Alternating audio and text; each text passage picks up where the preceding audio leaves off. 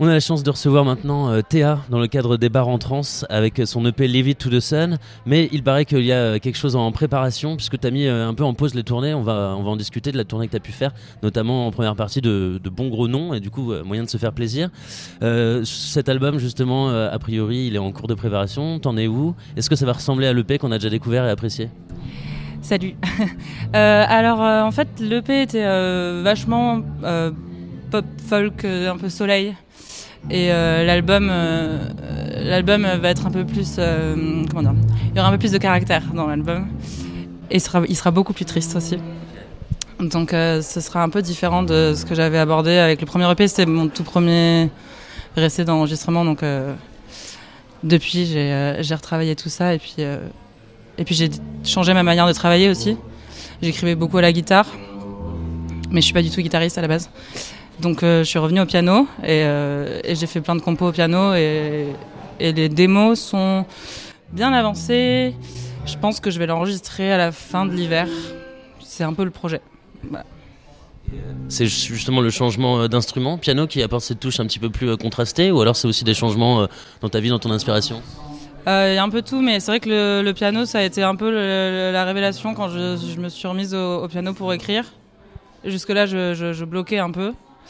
Euh, et, il a suivi d'un morceau et euh, que j'ai fait en quelques minutes et je me suis à la période de, le moment où j'ai commencé à faire le P en fait euh, j'étais un peu perdu musicalement tu vois d'un morceau à l'autre je changeais un peu l'univers l'intention la direction artistique les arrangements.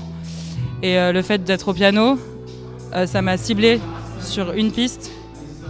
Et en fait toutes les compos qui ont découlé après sont devenues hyper cohérentes en fait on dit un mot de Arnaud et Vincent aussi, euh, avec qui tu travailles. Ça, a apporté une touche aussi. en quelle mesure ils participent à la composition et, au groupe euh, Arnaud et Vincent étaient euh, d'une très très grande aide sur ces nouveaux morceaux pour l'album.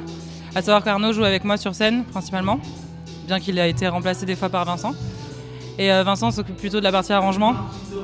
Donc il m'aide et puis il m'aide à, à, composer certains morceaux aussi que j'arriverai pas à finir. Donc euh, on travaille ensemble pour. Euh, bah, j'arrive avec euh, soit un morceau fini, soit un bout de morceau. Et on fait tourner le morceau et on trouve des, choses. Et les idées de tout le monde sont mises en commun et, après ça fait un morceau terminé. Quoi. La dynamique de groupe comme ça, ça, apporte quelque chose aussi sur la motivation, la confiance? Ouais, surtout qu'on n'écoute pas du tout les mêmes choses, on vient pas du tout des mêmes univers musicaux. Arnaud il fait du mat rock, Vincent c'est pop, folk, mais plus euh, ricaine, euh, avec des, influences qui sont pas du tout les miennes. Et moi j'écoute Rosalia, donc euh, clairement on, fusionne en fait un peu nos idées pour essayer de trouver ce qui me correspond le plus et ce que je veux faire quoi. justement j'avais demandé t'écoutes quoi toi en ce moment? Alors j'écoute j'écoute toutes sortes de choses à savoir donc j'ai eu ma phase là pendant quelques mois de Rosalia clairement ça m'a mis une grosse grosse claque et je suis pas la seule hein, clairement mais euh, ouais, grosse découverte parce que je me suis dit quand même qu'inventer un style en, 2019 c'était assez. Euh, c'était vraiment un coup de maître. Après, j'écoute des trucs genre Billie Eilish, euh, Faye Webster aussi, là j'ai bien usé. je viens d'avoir mon récap Spotify là, de ce que j'ai écouté en 2019.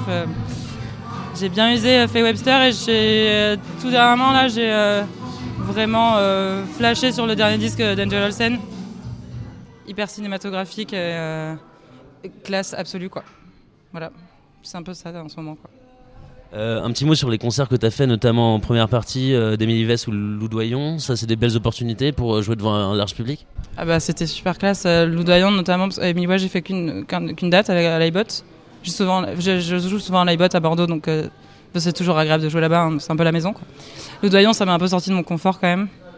J'en ai fait trois ou quatre, quatre premières parties dans des grosses salles, dans des salles où j'ai pas l'habitude de jouer forcément et où il y avait tout le temps du monde. Donc, euh, en plus, on sortait de résidence, je venais juste de faire les, nouveaux morceaux. Donc, on avait un tout nouveau set qu'on venait de finir euh, il, y a, quelques jours quand on a fait la première date avec le doyen. Donc, c'était grosse, grosse pression, gros, gros challenge. Je crois qu'on a relevé pas trop mal. Mais euh, ouais, c'était c'était assez intense comme. c'était en avril. C'était assez intense comme, comme expérience. Là, tu vas jouer plutôt dans un café, du coup. Euh, tu as joué plutôt dans un café, dans un, dans un petit bar, on va dire. C'est quoi ta préférence justement là-dessus par rapport aux grosses scènes, par rapport au petit bar? En tout cas, s'il n'y a pas de préférence, c'est quoi les différences dans le rapport avec le public, dans ta musique? Je trouve que les deux, il y a un côté hyper agréable quand les gens sont hyper silencieux et hyper attentifs dans une grosse salle. mais ça me met pas dans la même position. Et c'est juste une façon d'aborder ton set dans un bar, il y a un truc de quête, de faut aller chercher la personne qui est tout au fond du bar et qui est en train de, trinquer avec ses potes. Donc je trouve que ça rajoute une motivation supplémentaire. Et euh, je pense que c'est c'est pas mal en ce moment que je fasse euh, face à des situations comme ça, puisque j'ai des nouveaux morceaux et que ça permet de ressentir un peu, d'avoir un peu des retours, quoi, parce que il y a très peu de personnes qui les ont écoutés finalement.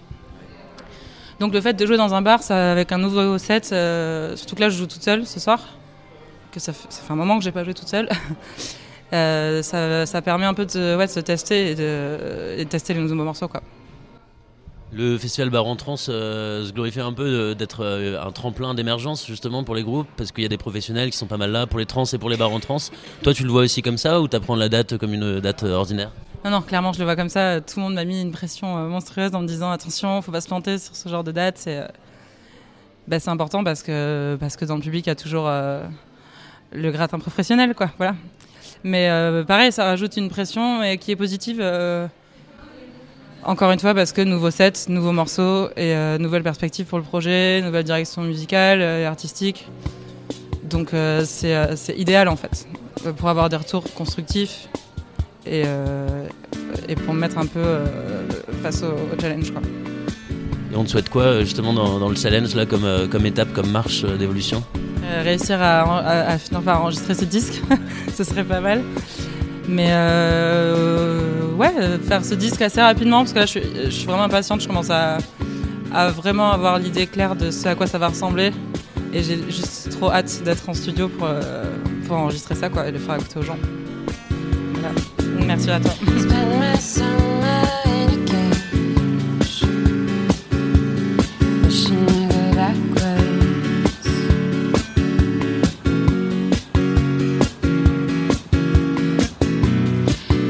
just